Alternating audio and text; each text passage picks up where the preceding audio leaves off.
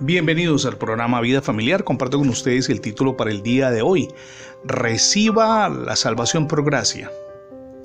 Probablemente usted creció creyendo que le era necesario ser bueno para que Dios lo aceptara y lo amara.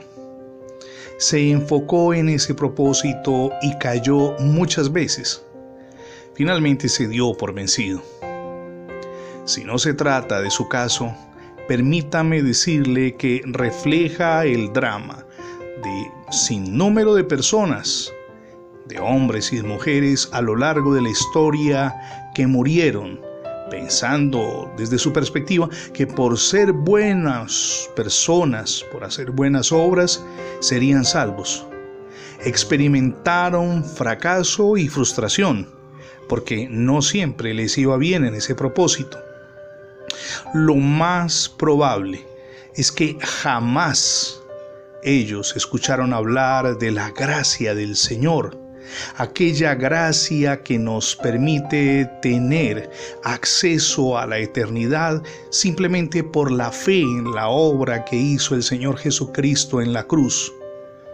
Su muerte trajo perdón a nuestros pecados y también salvación eterna. Es el paso más importante, creer en lo que ya Jesús hizo en la cruz. En el primer siglo de nuestra era, un buen número de creyentes volvieron atrás en el confiar en sus obras, más que creer en la gracia de Dios. Habían andado bien en ese camino, agradeciendo a Dios su gracia. Sin embargo, cuando les hablaron de las buenas obras, volvieron la mirada atrás y nuevamente cayeron en frustración. A ellos se dirigió el apóstol Pablo para reconvenirles de su actitud equivocada, como leemos en la carta de Pablo a los Gálatas capítulo 5, verso 1, versos 5 y verso 6. Estén pues firmes en la libertad con que Cristo nos hizo libres y además no estén otra vez sujetos al yugo de esclavitud. Continúa diciendo el apóstol Pablo, pues nosotros por el Espíritu aguardamos por fe la esperanza de los justos. Porque en Cristo Jesús, explica Pablo, ni la circuncisión vale algo, ni la incircuncisión, sino la fe que es por el amor.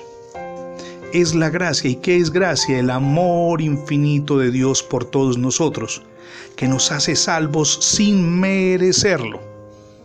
El perdón de los pecados y la vida eterna, como consecuencia de la gracia de Dios, son un regalo maravilloso. Quizá por eso no alcanzamos a dimensionarlo. Por amor y nada más que por amor, el perdón celestial nos llega a usted y a mí. Nos ofrece una nueva vida pues bien, apropiese de esa oportunidad y emprenda hoy el proceso de transformación que le permitirá ser mejor cónyuge, mejor padre, mejor madre, mejor hermano, mejor amigo, mejor compañero. Los mejores años están por llegar. Decídase hoy por Jesucristo en su corazón y gobernando también su familia. Es algo que anhela pero que necesita con urgencia reciba hoy a Jesucristo en su ser.